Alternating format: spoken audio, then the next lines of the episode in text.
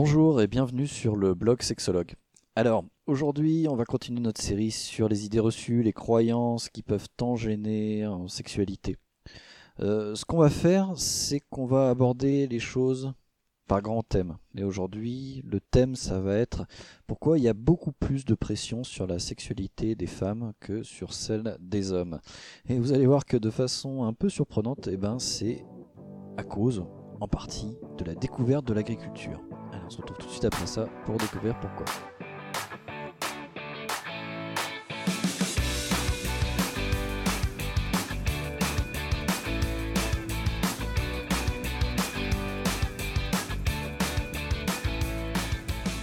Alors bah déjà on pourrait euh, être tenté de se demander est-ce qu'il y a vraiment autant de pression sur la sexualité des femmes, en tout cas plus que sur celle des hommes? Ben, moi, je serais tenté de répondre oui, et pour plusieurs raisons. hein. Euh, par exemple, euh, quand vous avez une femme qui a un comportement très sexuel, par exemple, qui a beaucoup d'amants, euh, on va avoir tendance à avoir un avis plutôt négatif sur elle, alors que pour le même comportement chez un homme, on va avoir plutôt un comportement positif. hein. Donc, euh, on va y aller, hein, on va le dire. Les hommes euh, qui ont beaucoup de maîtresses, euh, ça va être en général un séducteur, alors qu'une femme qui a beaucoup d'amants, bah, la voix populaire va dire que c'est une salope. Et même son comportement sexuel, parfois, une femme qui dégage énormément de féminité, qui semble sûre d'elle et bien dans son rôle sexuel, bah, ça va suffire à euh, ce qu'elle soit vue négativement. D'ailleurs, à ce propos, je vous conseille le visionnage d'un super film, enfin moi j'ai adoré, euh, qui est sorti au début des années 2000, il me semble, euh, qui s'appelle The Magdalene Sisters. Et c'est l'histoire dans l'Irlande des années 50-60, 1950-1960, du sort réservé aux femmes justement qui sont trop sexuelles. hein. Donc euh, c'est l'histoire d'une femme euh, qui a été violée, d'une autre qui a été fille mère.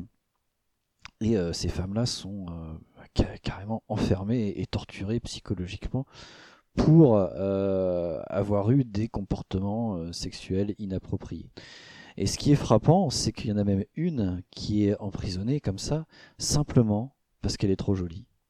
Parce qu'elle dégage de la féminité dans ses paroles, dans ses mouvements, dans ses gestes, dans ses regards. Et euh, cette société-là ne le supporte pas et finit également par l'enfermer et la mettre au banc de la société.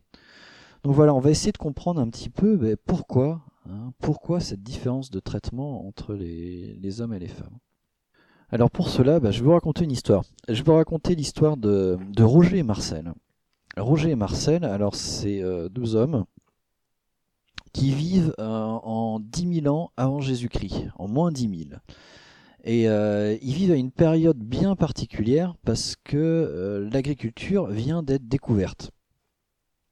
Donc Roger, c'est notre chef de tribu, et Marcel, eh ben, c'est le chaman de la tribu, la figure religieuse, tandis que Roger, c'est donc la figure politique.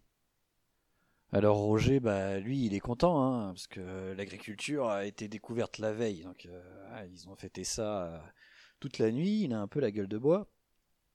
Et il se dit, bah, c'est cool, parce que euh, avant on était euh, cueilleurs-chasseurs, on était très dépendant de la météo, et il y avait souvent des, famines, euh, des problèmes euh, de malnutrition.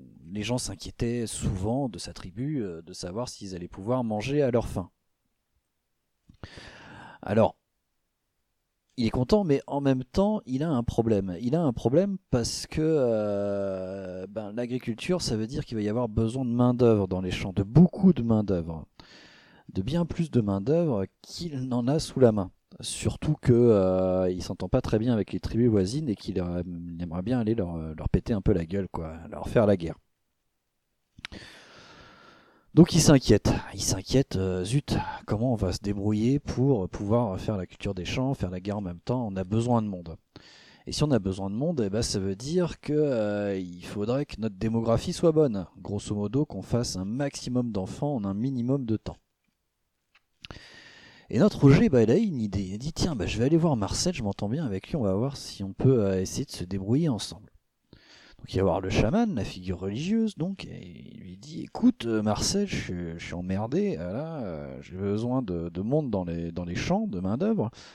Et seulement, bah, on n'a pas, pas assez de monde. Il faudrait, il faudrait faire des gosses.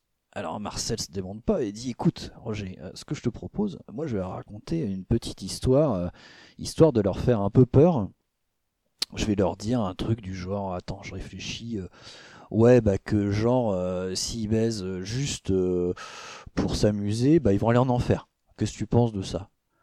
Alors, je lui dis ouais effectivement c'est pas mal, hein, c'est pas mal, c'est pas mal. Euh, donc il faut qu'ils aient des relations sexuelles juste pour avoir des enfants, sinon ben ils vont être damnés pour l'éternité. Ah ouais j'aime bien cette idée là. Marcel il dit vendu, hop il top là, tac, et puis ils vont boire un coup, bah, très content d'eux-mêmes.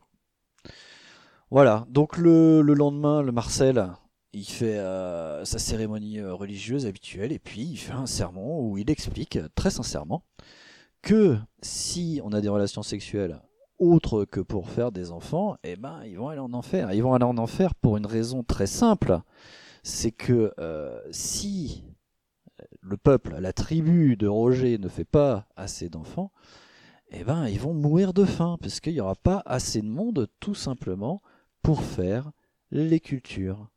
Ils vont mourir de faim et puis ils vont être aussi en danger de mort parce qu'ils euh, ne pourront plus faire la guerre contre les autres tribus, puisqu'il n'y aura pas assez de soldats pour les défendre.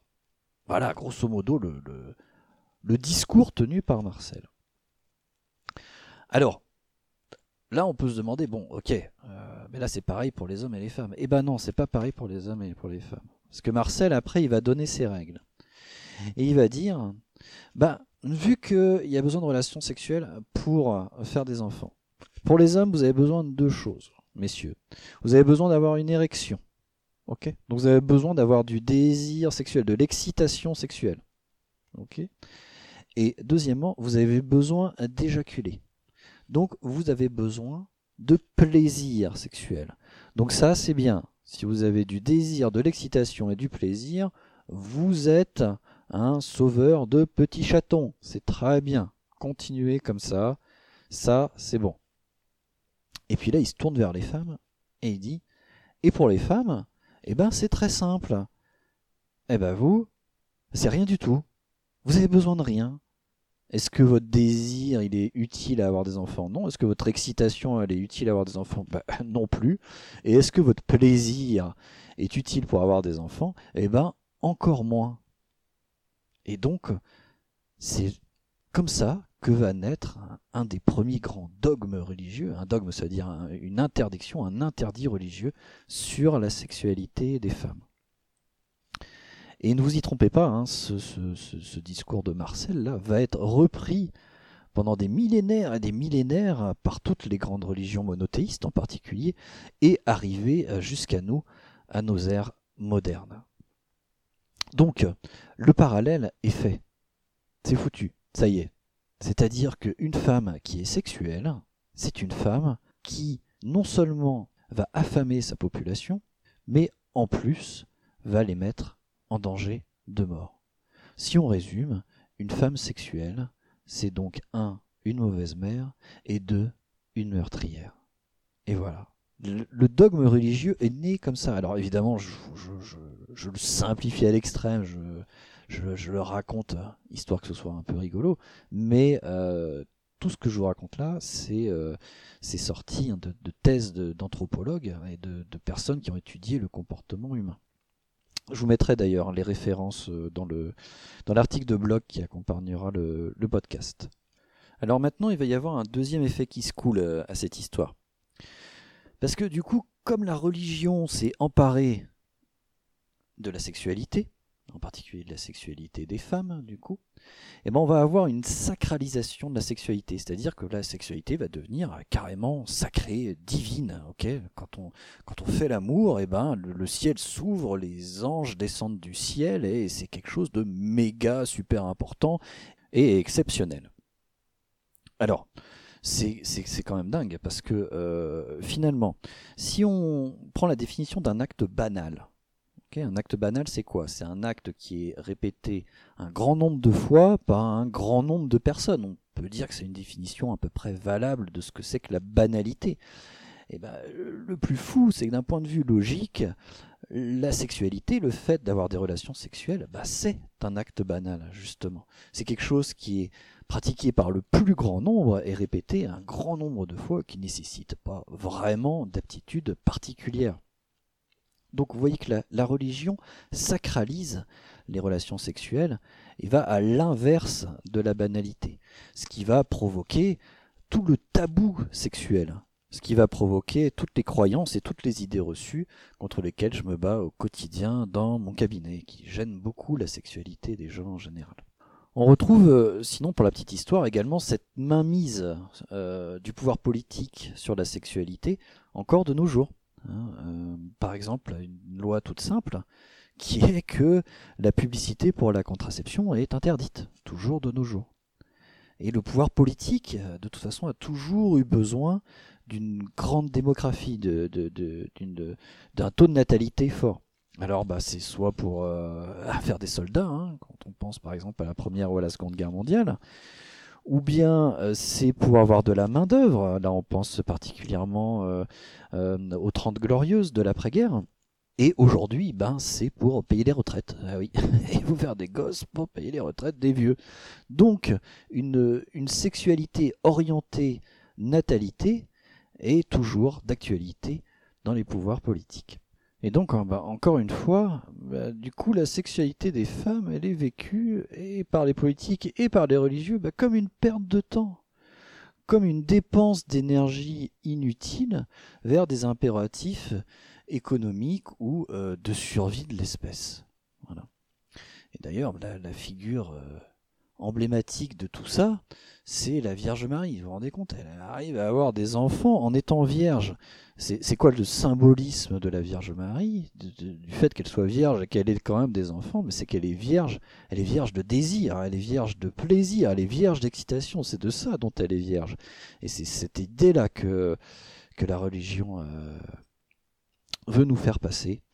Et alors, vous me direz oui, mais bon, notre, notre, notre société maintenant, elle est beaucoup moins religieuse, voire quasiment plus. Hein. Je vous dirais oui, mais vous savez, notre mode matriarcal, nos modes de vie, ils sont directement issus des millénaires de religion que euh, on a vécu euh, avant. Il hein. faut savoir que c'est vraiment tout récent la diminution de l'impact de la religion dans nos sociétés.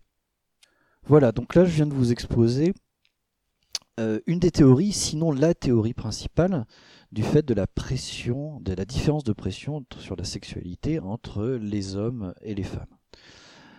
Donc, ben, merci d'avoir écouté ce, podcast. Alors, voilà, donc c'est mon deuxième podcast, donc j'essaye de, de, de, réaligner un peu les problèmes techniques au fur et à mesure. Normalement, donc le son doit être meilleur aujourd'hui, j'espère, j'espère, et ça devrait s'améliorer encore au fur et à mesure. Voilà. Euh, donc merci de m'avoir écouté et euh, on se retrouve la prochaine fois pour continuer les idées reçues et on parlera de pornographie la prochaine fois, tout un programme. Ce podcast est maintenant terminé et euh, si vous voulez plus de détails et d'articles en pagaille sur tous les sujets du sexe, eh bien je vous retrouve tout de suite sur le blog sexologue.com. À très bientôt.